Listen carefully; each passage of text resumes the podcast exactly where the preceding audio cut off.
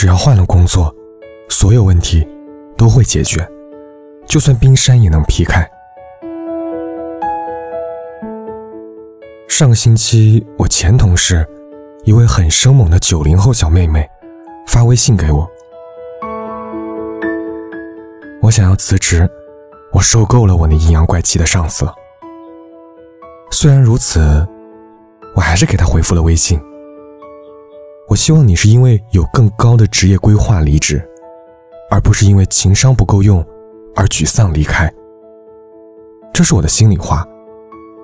如果你因为不能克服当前的问题而离职，下份工作也会处处碰瓷。更何况，我认为因为不喜欢一个人而选择辞职，是职场三十六计里的下下策。虽然这样的事我以前也干过。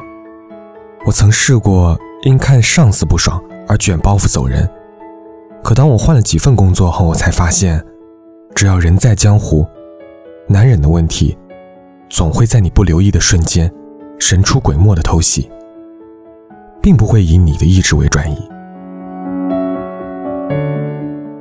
我毕业后的第一份工作是在一家文化影视公司做策划，主要负责写广告、策划活动。入职半年，因为表现还不错，被公司评为优秀新人，还拿到两千元奖金。接下来一连串的戏剧发生了。午饭时间，曾一起手拉手到办公室楼下吃云吞面的小伙伴，像有意隔离我似的。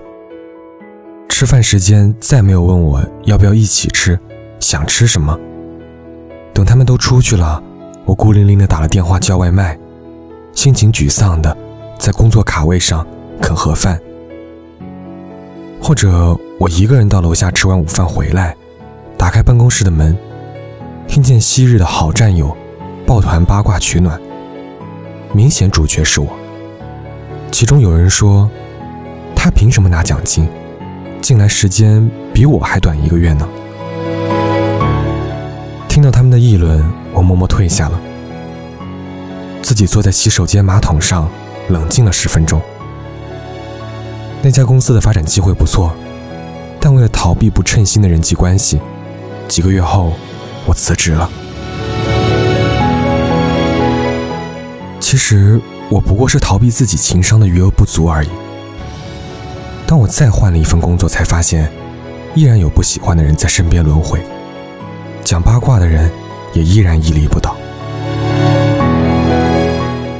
生活不会因为你害怕什么都不做，就不捶打你。职场上无论对人对事，你付出过一片真心，就问心无愧。职场上的情商不是天生的，只有应对过最难搞的同事，接受过被八卦刺伤的痛楚后，才会芝麻开花，节节高。想在职场里走到更远。请先厘清自己的职业规划究竟是什么，而不是遇到问题就逃避。别以为只要换一份工作，就可以改变人生。真正能改变人生的，是你的能力，